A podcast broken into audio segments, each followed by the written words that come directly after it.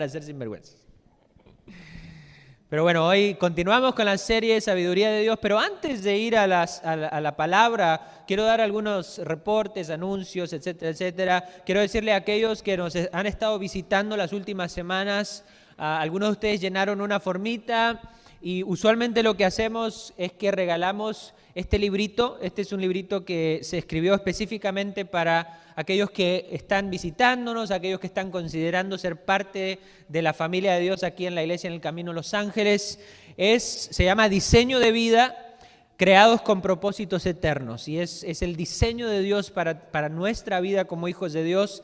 Ya tenemos la segunda edición terminada, tenemos impresa, así que ya tenemos copias. Los que no la recibieron estos últimos dos meses porque se nos había acabado, pueden pasar por ahí y le van a regalar una copia del libro.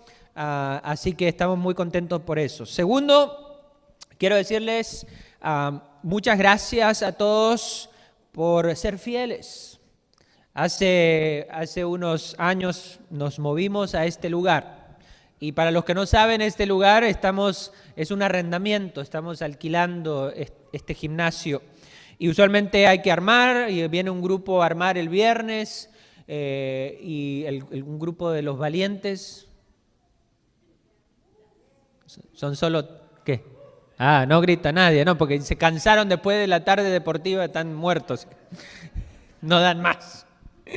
Ah, pero el, viernes viene un grupo a armar y el domingo, como ustedes saben, la mayoría siempre se les pide que por lo menos desarmen las, las, sillas, pero hay un grupo eh, que se queda a desarmar todo esto porque durante la semana lo usa para el gimnasio la, la escuela. Este, esta propiedad le pertenece a una organización que se llama World Impact y a la escuela eh, Los Ángeles Christian School y ellos nos alquilan a nosotros. Y tenemos una relación muy buena y, gracias a Dios eh, podemos bendecirnos mutuamente, pero en realidad esta no es nuestra casa, por así decir.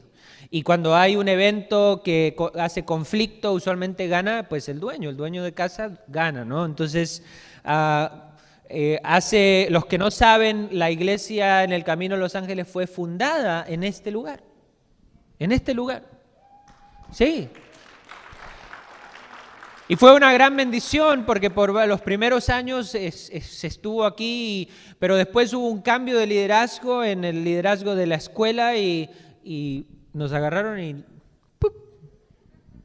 Y eso le tocó al pastor Rolando y a la pastora Silvia, pero nos, básicamente nos corrieron rapidito y, porque cambiaron el liderazgo y los nuevos que estaban ahí dijeron, mejor no.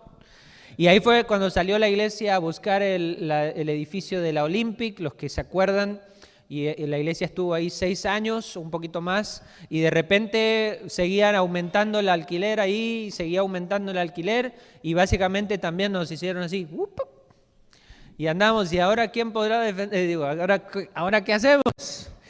Ah, y entonces cuando cuando tomamos la iglesia y nos instalaron como pastores, parte de lo que tuvimos que hacer es transicionar la iglesia y gracias a Dios, el liderazgo de aquí era otro, diferente y ya estaban, eh, ellos pudimos trabajar un arreglo para comenzar a, reunirnos de nuevo en, donde estamos hoy.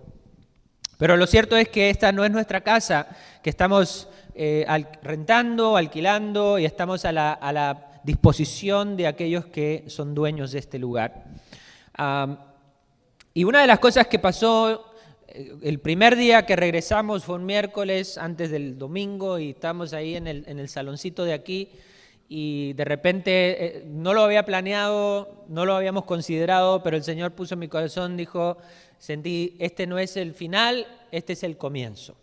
Y entonces saqué, saqué, creo que eran 20 dólares o 25 dólares y ahí fue que comenzamos el fondo pro templo para tener una casa propia.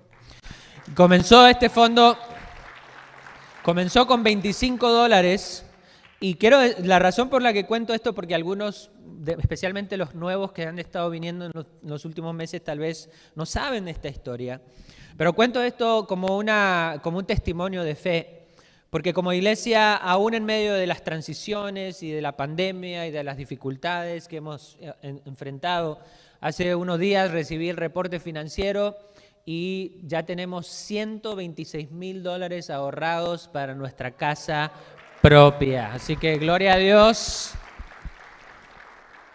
Y eso es por la fidelidad y el corazón de ustedes. Eh, comenzó con 20 dólares, pero lo cierto es que he visto aún en los, primeros años, en el primer llevamos solo dos años de estar ahorrando, pero en, los primeros meses vi hasta eh, el Ministerio de Niños, algunos niños trayendo moneditas y poniéndolas para Pro Templo.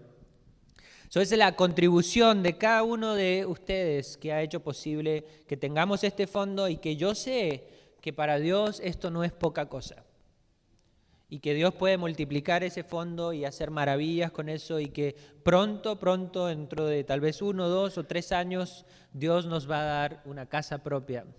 Amén. Para poder hacer el ministerio y cumplir con la misión que Dios nos ha llamado como iglesia.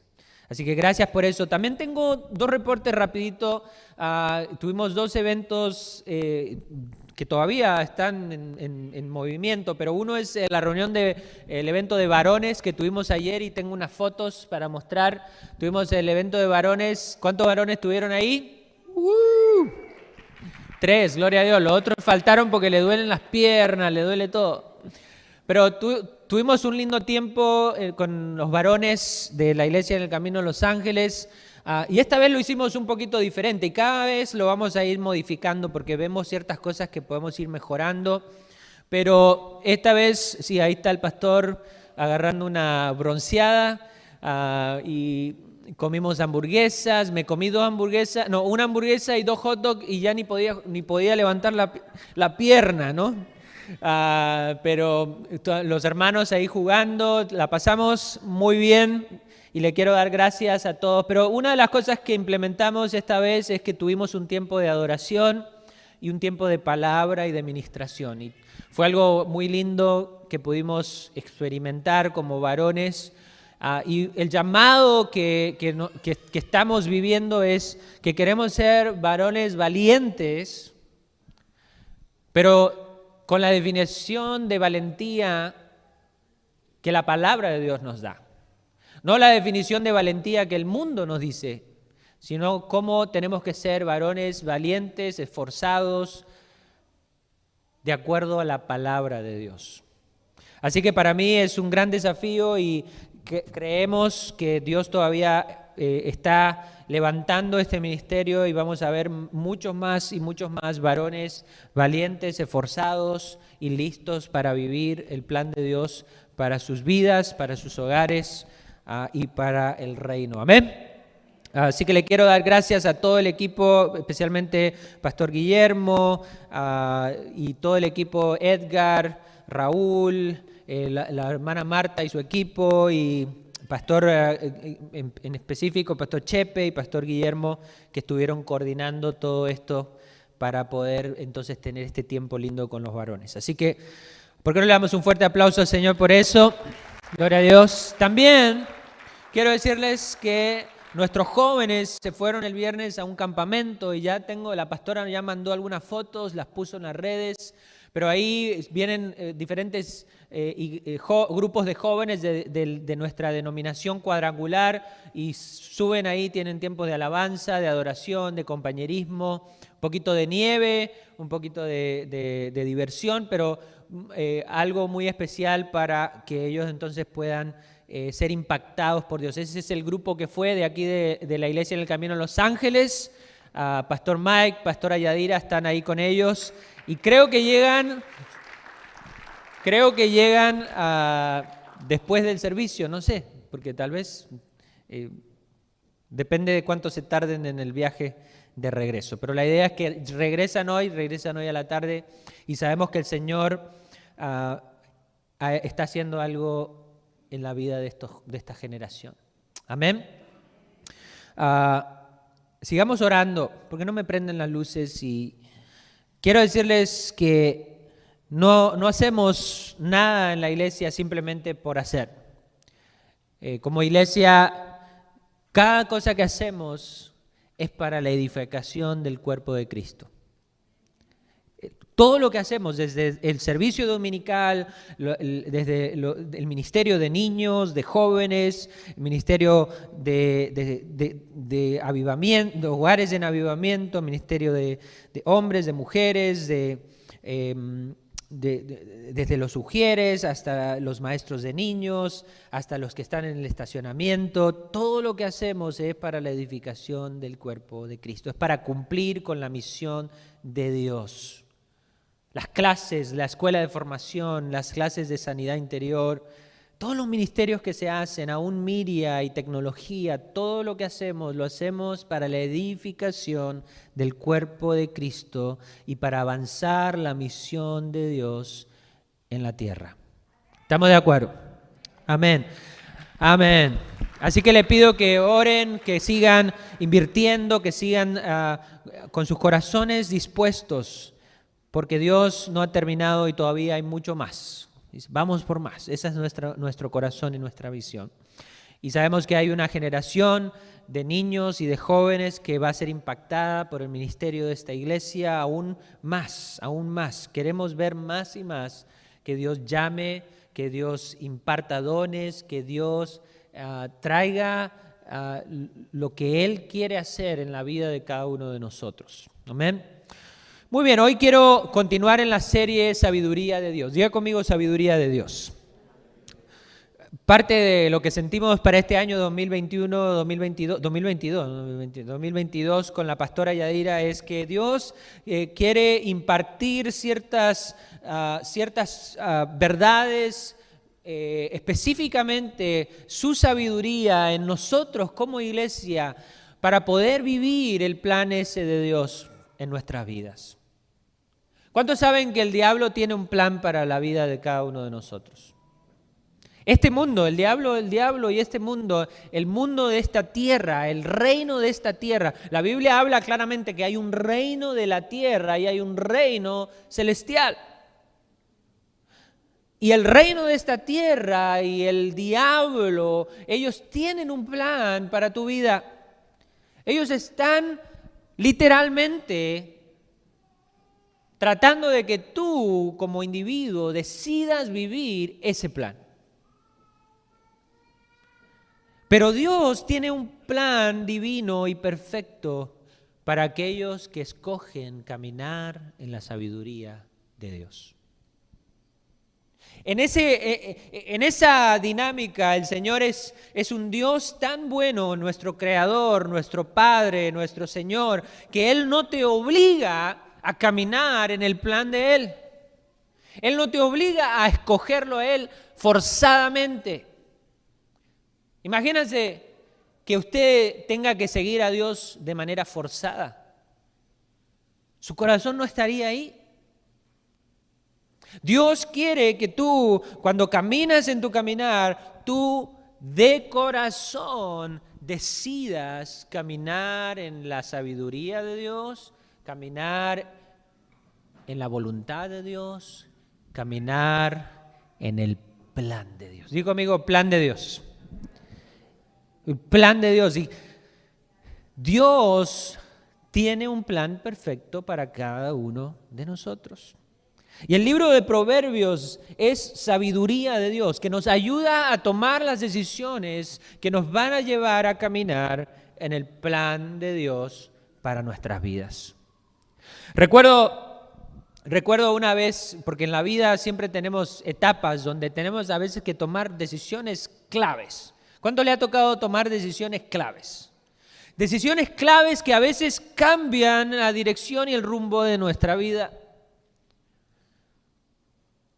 Y recuerdo que en un tiempo en, nuestra, en nuestro matrimonio y en nuestra vida estuvimos tomando ciertas decisiones. Y era un tiempo de eso. Hay veces que las cosas van así no hay que tomar muchas decisiones, simplemente decisiones cotidianas tal vez, pero, pero nada mayor, nada que va a impactar nuestra vida de una manera significante. Pero recuerdo en esta etapa que estábamos tomando decisiones que verdaderamente iban a impactar nuestra vida de una manera significativa. Recuerdo que la pastora me dijo una cosa Y se me quedó grabado en mi corazón y lo que hizo eso es que simplemente me puso de rodillas aún más a buscar de Dios. Y recuerdo que dijo esto, está bien, sea lo que sea que tomemos la decisión de hacer, está bien siempre y cuando estemos en el centro de la voluntad de Dios para nuestras vidas.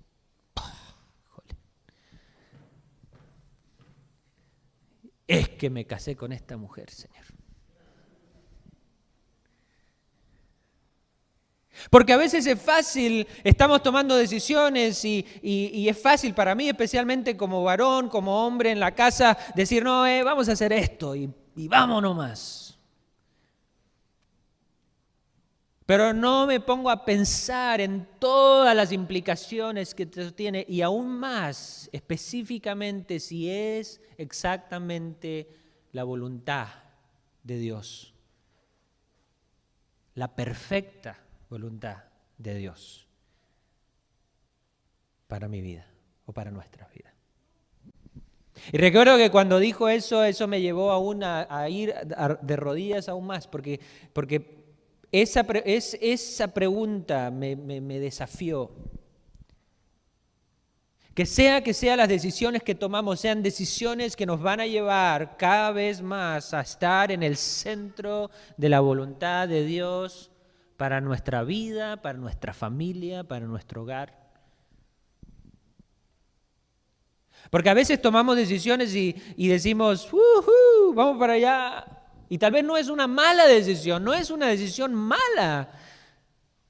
Pero andamos nosotros dando pasos porque simplemente queremos, porque es nuestra propia decisión, nuestra propia opinión, lo que nosotros pensamos que es lo mejor que hay que hacer. Y nomás le decimos a Dios, vente, bendice lo que yo estoy haciendo. Pero Dios no quiere ir atrás, Dios quiere ir al frente. Dios no quiere ir atrás tuyo ahí, bueno, a ver, ¿cómo voy a bendecirlo a este muchacho otra vez? Dios quiere ir al frente. Dios quiere ser el Señor, el líder, el guía de tu vida, que, que cuando tomemos decisiones eh, seamos guiados por el Señor de nuestras vidas. Y que caminemos, y por eso esta serie es muy importante, porque que caminemos en la sabiduría de Dios. Los Proverbios dice que es un libro que contiene dichos y palabras y leímos en los primeros, los primeros capítulos, de dice palabras de sabiduría que todos necesitamos conocer, aceptar y aplicar en nuestras vidas. Palabras de sabiduría que nos van a llevar a caminar más y más de acuerdo a la voluntad de Dios, no forzados, pero porque queremos. El libro de Proverbios ahí está. Tú decides si quieres vivir de acuerdo a la sabiduría que está ahí o si tú quieres vivir bajo tu propia sabiduría y bajo tu propia inteligencia y bajo tus propios pensamientos. Meditar en la sabiduría de Dios nos ayuda a meditar en, en nuestro caminar. Los proverbios nos ayudan a reflexionar en cómo estamos viviendo nuestra vida y en cómo podemos tener la sabiduría y el entendimiento divino, diga conmigo divino, divino. La palabra divino quiere decir que provenga de Dios, que provenga de Dios, divino. Y hoy quiero hablarte entonces del capítulo 12, y no voy a, no voy a leer todo el capítulo 12, está lleno de, una riqueza de sabiduría increíble, pero eh, quiero enfocarme en el capítulo 2 en específico, en el, en el capítulo 12, versículo 2 en específico, porque Creo que Dios tiene una palabra para nosotros hoy. Mientras oraba y reflexionaba en, la presentación de la sabiduría de Dios en cuanto al capítulo 12, el Señor resaltó este versículo. Y aunque hay mucha sabiduría en todo el capítulo, creo que Dios tiene una palabra para muchos de nosotros hoy. Dice el capítulo 12, versículo 1 y 2. Dice, el que ama la instrucción, y ahí Puede decir el que es un discípulo, porque los discípulos, la palabra es aprendiz, ¿no? Un discípulo. El que ama la instrucción ama la sabiduría, más el que aborrece la reprensión es ignorante. Quiero, antes de seguir, quiero hacer la pausa ahí porque Si nosotros somos sabios en nuestra propia opinión y somos todos y siempre tenemos la razón y nadie nos puede decir nada y siempre le ganamos los argumentos a todos, entonces nunca vamos a poder ser verdaderos discípulos de Cristo. Los discípulos de Cristo, la palabra discípulo, ya lo dije, eh, significa ser un aprendiz. La, razón por la que llamaban a los discípulos los discípulos y, los discípulos llamaban a Jesús el maestro es porque eran aprendices de Jesús. Amar la instrucción quiere decir que podemos ser vasijas en las manos de Cristo, que podamos ser discípulos caminando con Dios, que podamos ser hijos e hijas que se dejan moldear, que se dejan cambiar, que se dejan transformar y que no siempre somos los que tenemos que ganar, sino que podemos decir, Señor, gracias por enseñarnos esto o aquello o acá. Pero me quiero enfocar hoy en el capítulo 12, versículo 2. Y dice, el bueno, diga conmigo el bueno. Y mírele al que está a su lado la cara de bueno. A ver. A ver, haga cara de bueno. No cara de tonto, por favor, cara de bueno. El bueno alcanzará favor de Jehová.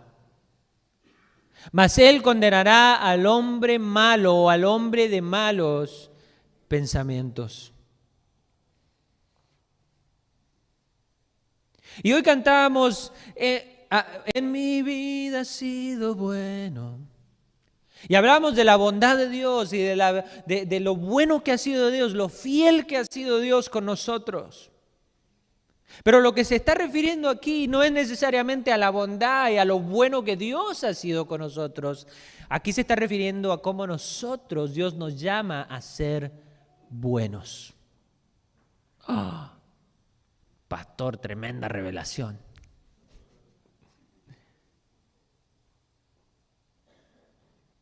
Pero lo cierto es que hay algo importante ¿Cómo define este mundo ser bueno? Justamente lo define como algo débil. Como que ser bueno es ser débil, es, es ser alguien que no puede hacer las cosas bien. Pero Dios nos llama a ser buenos. Y la palabra bueno significa ser bondadosos, y benignos. Diga conmigo, benignidad y bondad. Ser bondadosos y ser benignos. Ser buenos.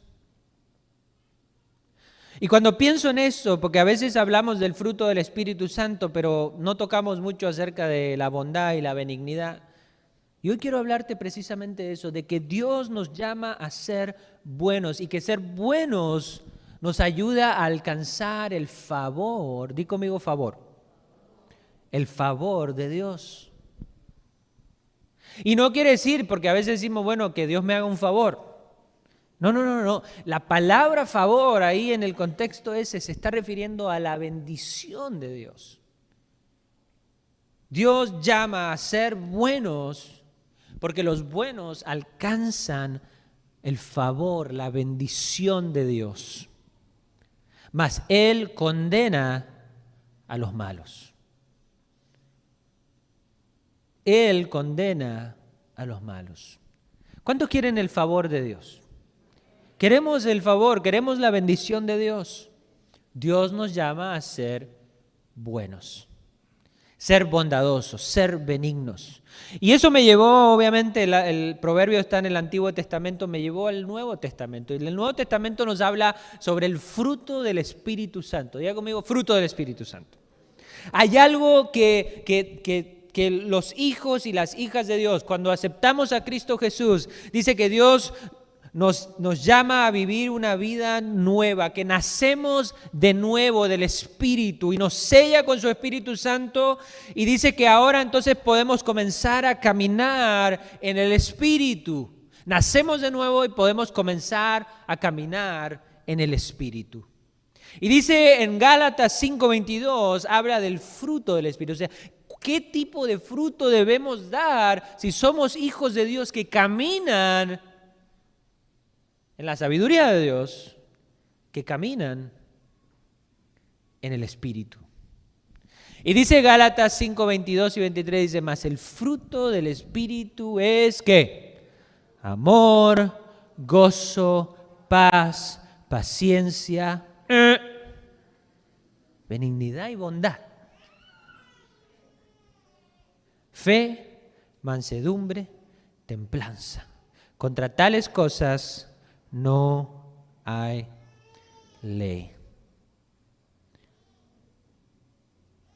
Dios nos llama a caminar en el Espíritu. Cuando estábamos sin Dios, si estábamos sin Dios, sin el Espíritu, entonces en nosotros podía haber maldad, podía haber ira, podía haber enojo, podía haber contienda, podía haber celos, podía haber gritería, podía haber Rocky Balboa. O a mí me gusta más Karate Kid. Pero ahora dice que en Cristo somos qué? Nueva criatura. Las cosas viejas pasaron y todas son hechas nuevas.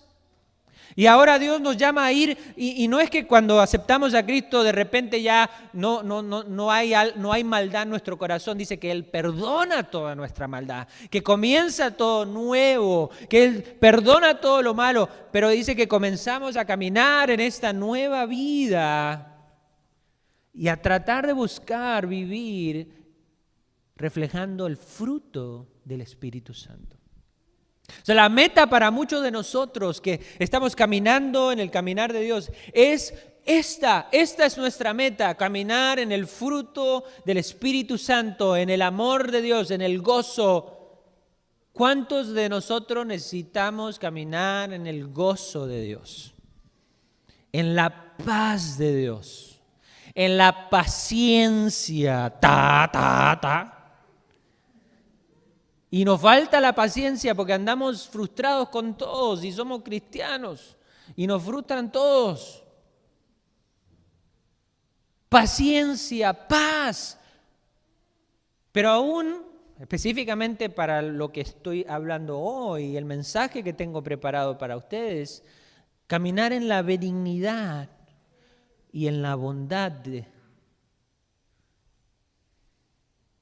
Lo que dice el significado de la palabra benignidad y bondad, si podemos ir a la otra pantalla, benignidad, usted puede leer la palabra en el griego como usted quiera, pero en realidad el significado tiene que ver con integridad o moralmente bueno. Y la bondad tiene que ver con un buen corazón. Y me gusta porque es bien simple. No es tan complicado como a veces pensamos que, oh, esta cosa es complicada. Muy simple. En el diccionario dice que el ser benigno es que fuimos creados para el bien, para ser buenos, para ser benevolentes, para ser piadosos. Dios te creó para el bien. Y en el diccionario la palabra bondad significa una inclinación a hacer lo bueno de buen corazón, de buen corazón. Hay personas en este mundo que, que tratan de aparentar ser buenos o ser bondadosos. Hay deportistas, hay famosos, gente multimillonaria que, que aparentan ser buenos porque les conviene. No es que, que, literalmente son o tienen un buen corazón, es que lo hacen porque han consultado con gente y les han dicho, esto te conviene. Y entonces agarran y, agarran sus millonadas y entonces abren una fundación para ayudar a los pobres de la isla de no sé dónde. Y ponen un montón de dinero ahí para ahorrarse taxes. Y después en esta organización eh, meten al tío, al primo, al abuelo y entre ellos se pagan sueldos todos con el mismo dinero. Y tal vez algo del dinero va para ayudar a los pobres. Pero en realidad lo hacen para lo que llaman un PR, Public Relations. Porque ellos pueden aparentar ser personas buenas y bondadosos y los estudios dicen que si uno aparenta ser una persona buena y bondadoso, se gana el favor de las personas. Nosotros los hijos de Dios no tenemos que aparentar ser buenos y bondadosos, tenemos que tener buen corazón y ser bondadosos y buenos. Ese debe ser nuestro carácter, ese debe ser nuestra meta, no aparentando, porque dice la palabra que Él conoce aún las intenciones de nuestro corazón. O sea que tal vez ellos pueden engañar a ciertas personas, tal vez nosotros podemos engañar a ciertas personas, pero a Dios nadie le engaña. So, no podemos aparentar ser benignos, no podemos aparentar ser bondadosos, no podemos aparentar ser buenos. Dios nos llama a ser buenos. Hello. A ser buenos. A ser buenos.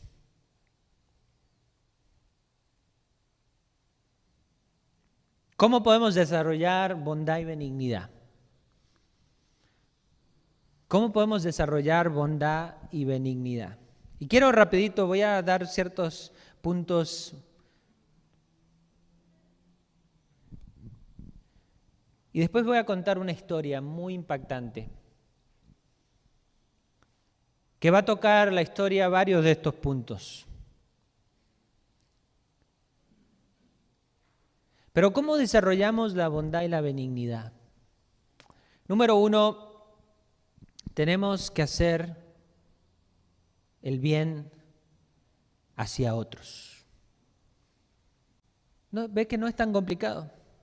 Pero ahora, ahora voy a contar una historia que lo va a hacer un poco más complicado, pero en realidad, en teoría no es complicado. Hacer el bien a otros Dice, por tanto, siempre que tengamos la oportunidad, hagamos bien a... Híjole. Y en especial a los de la iglesia en el camino de Los Ángeles. La familia.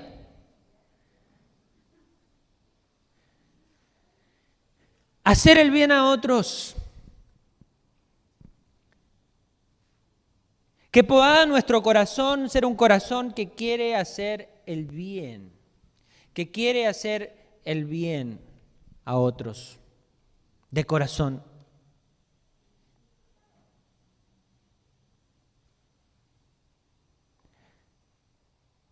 Una de las cosas que nos ha tocado vivir como en el ministerio, llevamos ya 15 años, pastores, pero llevo 20 años de que me convertí y, vi que el Señor transformó mi vida y, comencé a caminar en los caminos del Señor, comencé a servir, comenzamos a servir juntos con mi, con mi esposa y, después comenzamos a servir como pastores de jóvenes, después pastores principales. Y pude en, en mi vida ministerial, pude observar aún dentro de la iglesia personas que verdaderamente tienen el corazón para hacer el bien a otros.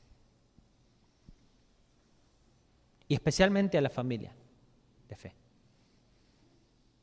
Pero también pude ver en estos años de ministerio que hay personas que literalmente, aún dentro de las iglesias, que no están queriendo hacer el bien a otros. Y déjeme explicarle qué. Hay personas que verdaderamente son parte de la familia, son parte de la congregación, son parte de la iglesia y tienen un corazón bueno. Y son personas que trabajan para edificar, trabajan para construir, trabajan para, para levantar, para animar, para, para, para bendecir a otros. Pero hay personas que a veces están dentro de la congregación, están dentro de la iglesia que viven para echar abajo, para criticar, para destruir, para traer pleito y contienda. Obviamente eso no pasa acá en Los Ángeles, eso fue en otras congregaciones que nosotros pastoreamos. En esta iglesia son todos santos. Mírenle la cara de santo al que está al lado. Le ve la aureola así, ángel.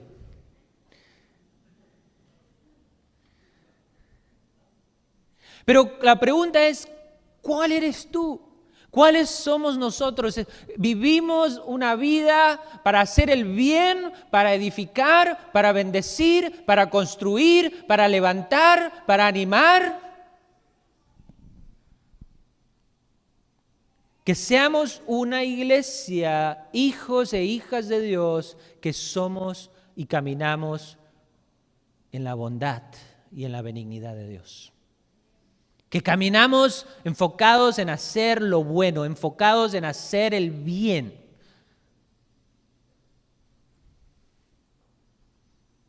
¿Yes? ¿No? Amén. No porque lo digo yo, porque lo dice la palabra de Dios. Hagamos el bien, especialmente a los de la familia de la fe. Especialmente. Lo segundo es que tenemos que perdonarnos mutuamente. También suena muy bonito en teoría, pero en la práctica se arma unos dramas pasionales. Dice más bien, sean que bondadosos y compasivos. Y todos los compasivos dicen, no. compasivos y bondadosos los unos con los otros y perdónense mutuamente así como Dios los perdonó a ustedes en Cristo. En teoría es fácil perdonar, pero en práctica es algo difícil. Es difícil aún perdonar a las personas más cercanas alrededor nuestro.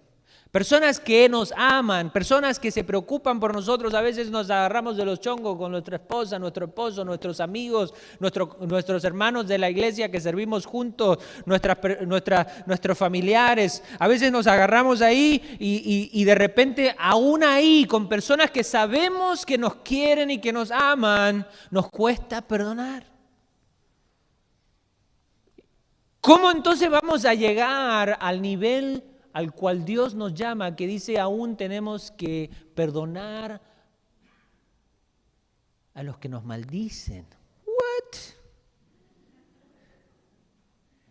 A nuestros enemigos.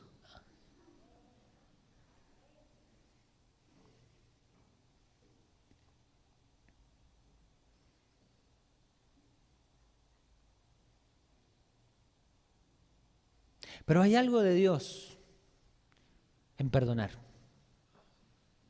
Hay algo divino en perdonar. Porque la falta de perdón, lo que hace, lo que hace la falta de perdón es que nos directamente nos desenfoca de las cosas de Dios.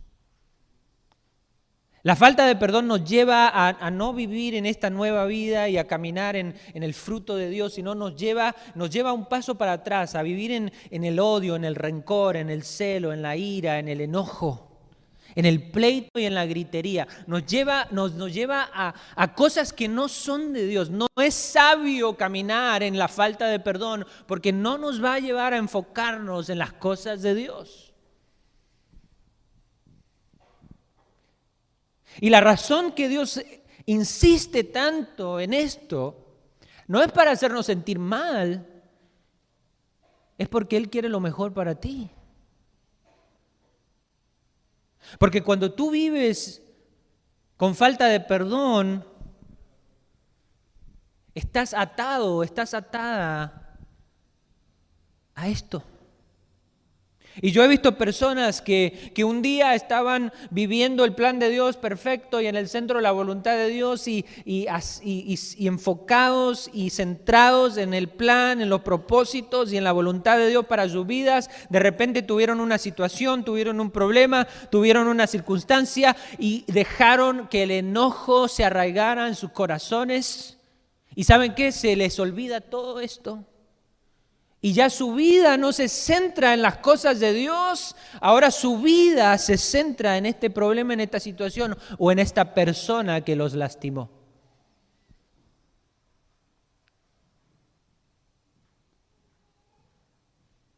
Y no pueden encontrar paz, no pueden encontrar descanso, no pueden encontrar libertad, porque ahora todo se centra en esta situación.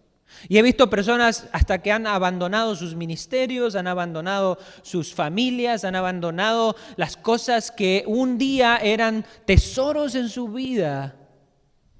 Porque el diablo, el diablo feliz, imagínense, el diablo feliz, en la falta de perdón, el diablo se divierte. Porque ah, que se entretengan ahí, que se peleen, que se divorcien. Total. Mientras estén entretenidos en esto, no van a estar cumpliendo con el plan propósito de Dios para sus vidas. Así que ahí los mantiene jugando, peleándose, enojados, frustrados. Y por eso es importante y por eso Dios insiste vez tras vez, pasaje tras pasaje, en que como hijos de Dios podamos tener corazones flexibles, corazones que perdonan, porque cuando perdonas y te sacas eso de tu corazón, te sacas eso de tu, de tu mente, ahora puedes dejar eso a un lado y puedes comenzar a caminar nuevamente enfocado, enfocada en las cosas de Dios para tu vida. Y puedes comenzar a sentir la paz de Dios otra vez. Y puedes comenzar a sentir el gozo de Dios otra vez. Y puedes comenzar a sentir la dirección de Dios, que, que hay planes y propósitos para tu vida. Puedes comenzar a sentir la presencia de Dios nuevamente como nunca antes. Hay una libertad de Dios cuando perdonamos. Y eso es lo que me lleva al 3, porque justamente esta libertad viene a través de esto que está aquí. Es que tú comienzas a vencer el mal con el bien. Dice, no te dejes vencer por el mal. Al contrario, vence el mal con el bien. Que seamos una iglesia, que seamos hijos, hijas, que vencemos el mal con el bien, que nos enfocamos en las cosas de Dios, que nos enfocamos en el plan de Dios, en esta nueva vida que Dios nos ha dado, una vida de abundancia, una vida de paz, una vida de gozo, una vida de benignidad, de bondad, de mansedumbre, de fe. Vencemos el mal con el bien. ¿Cuánto dicen amén a eso?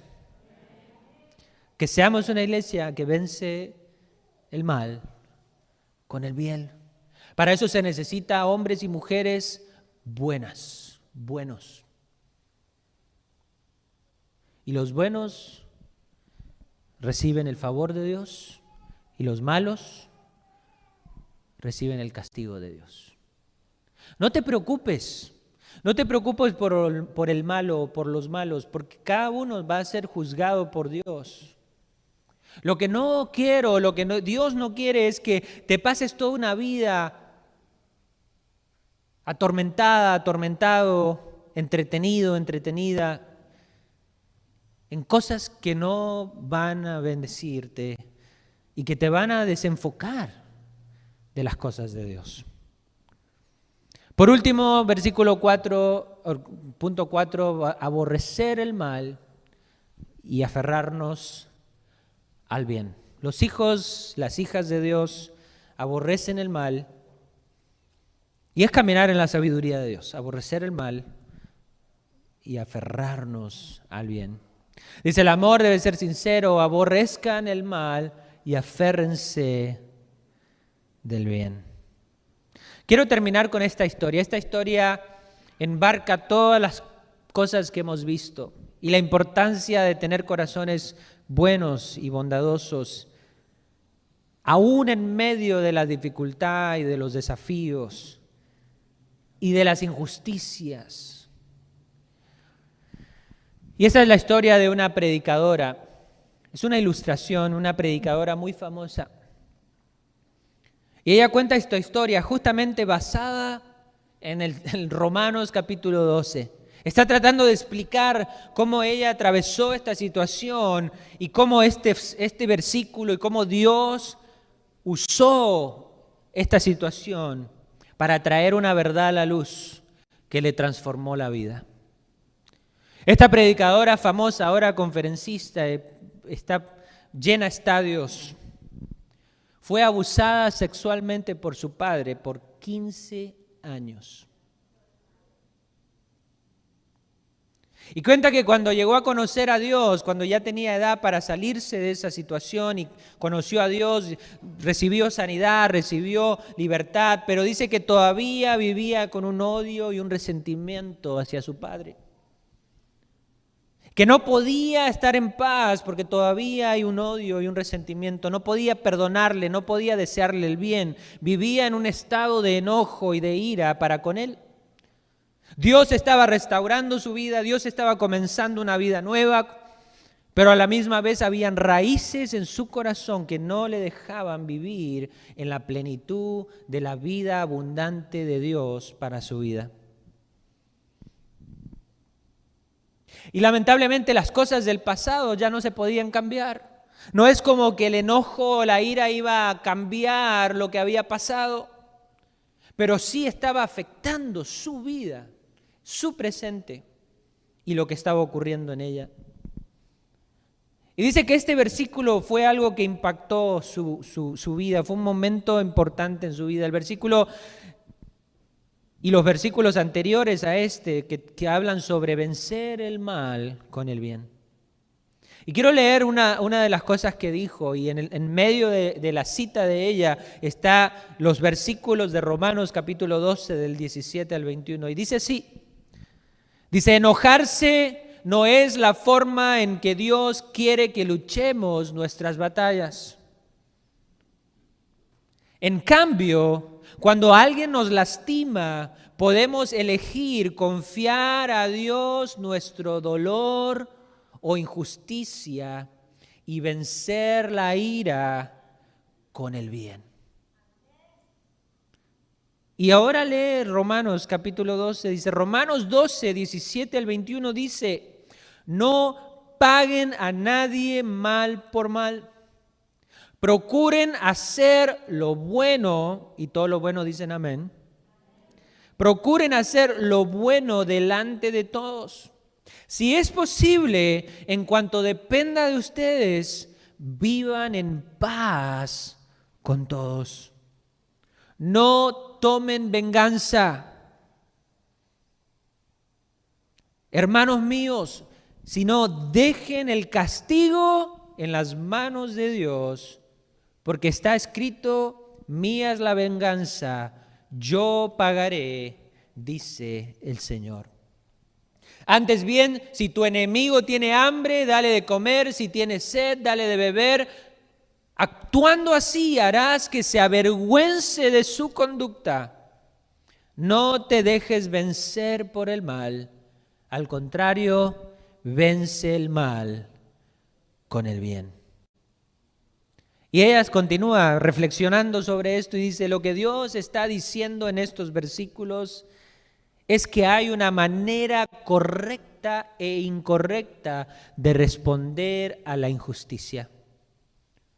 Podemos enojarnos y desquitarnos con la persona que nos lastimó o podemos luchar de la manera de Dios, de la manera en que Dios lucha, confiando en Él y confiando que Él será nuestro vindicador, mientras bendecimos a nuestros enemigos y hacemos el bien. Salmo 37. Dice, ciertamente no es fácil amar a nuestros enemigos y bendecir a las personas que nos han lastimado. Lucas 6, 27. De hecho, este es probablemente uno de los versículos más difíciles de seguir en la palabra de Dios. Perdonar. Perdonar aún las injusticias. Ah, estamos hablando de que simplemente ser buenos y perdonadores con las personas a nuestro alrededor. Esto, esto lo lleva a otra dimensión, a otro nivel. ¿Cómo podemos ser buenos y perdonadores y vencer el mal con el bien, aun cuando hay injusticias y cuando alguien me ha hecho algo que verdaderamente me lastimó?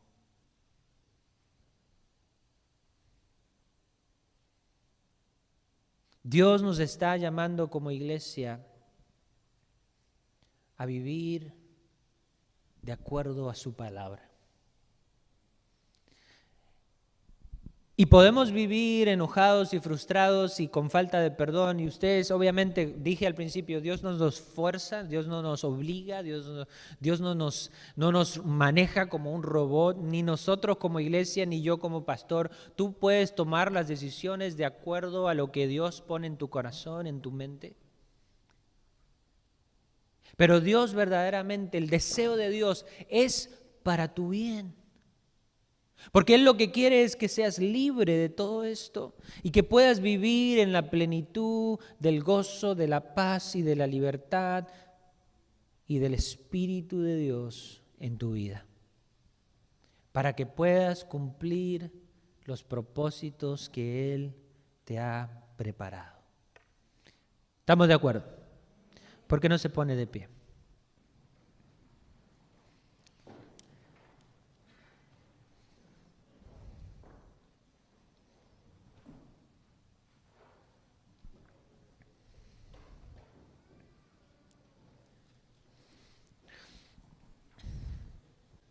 Quiero decirles primero que cuando estaba preparando este mensaje no estaba pensando en ninguno de ustedes.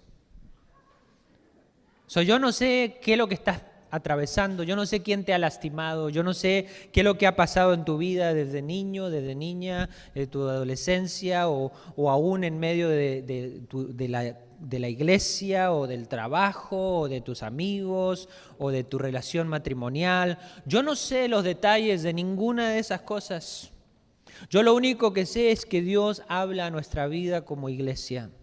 Y que cuando Él habla, habla para traer sanidad, para traer restauración, para traer libertad, porque Él quiere el bien para ti para mí. Él no está buscando condenarte, Él no está buscando hacerte sentir mal, Él está buscando el amor, la paz, el gozo. Él quiere que vivas en la plenitud de la voluntad, en el centro de la voluntad que Dios tiene preparado para ti.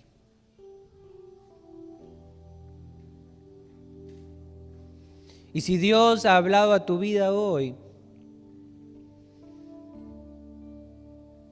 simplemente responde.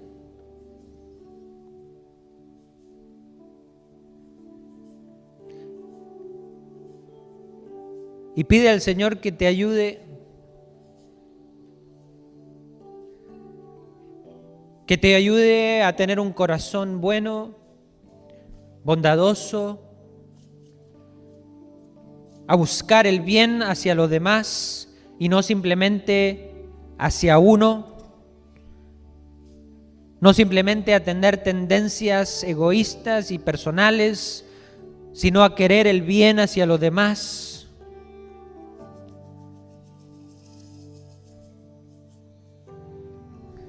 Si tienes que perdonar a alguien que te lastimó, Si tienes que entregarle cierta lucha al Señor y decir, Dios, encárgate porque esto me está revolviendo la mente, me tiene pensando y ocupada, ocupado, frustrado, frustrada, enojado, enojada. Señor, necesito que tomes esto. Yo quiero vivir en el fruto de la paz, del gozo en la plenitud de la libertad de Dios para mi vida.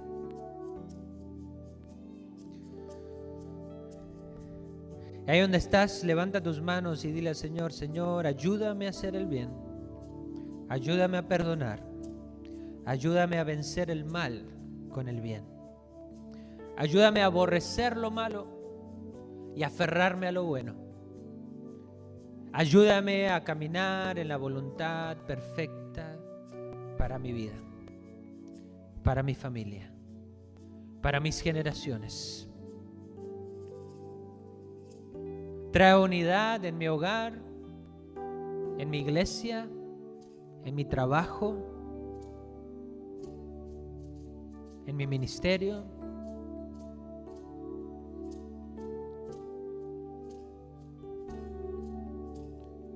Paz que sobrepase entendimiento. Gozo que no está limitado a las circunstancias. Libertad de ataduras, enojos, contiendas, resentimientos, amarguras.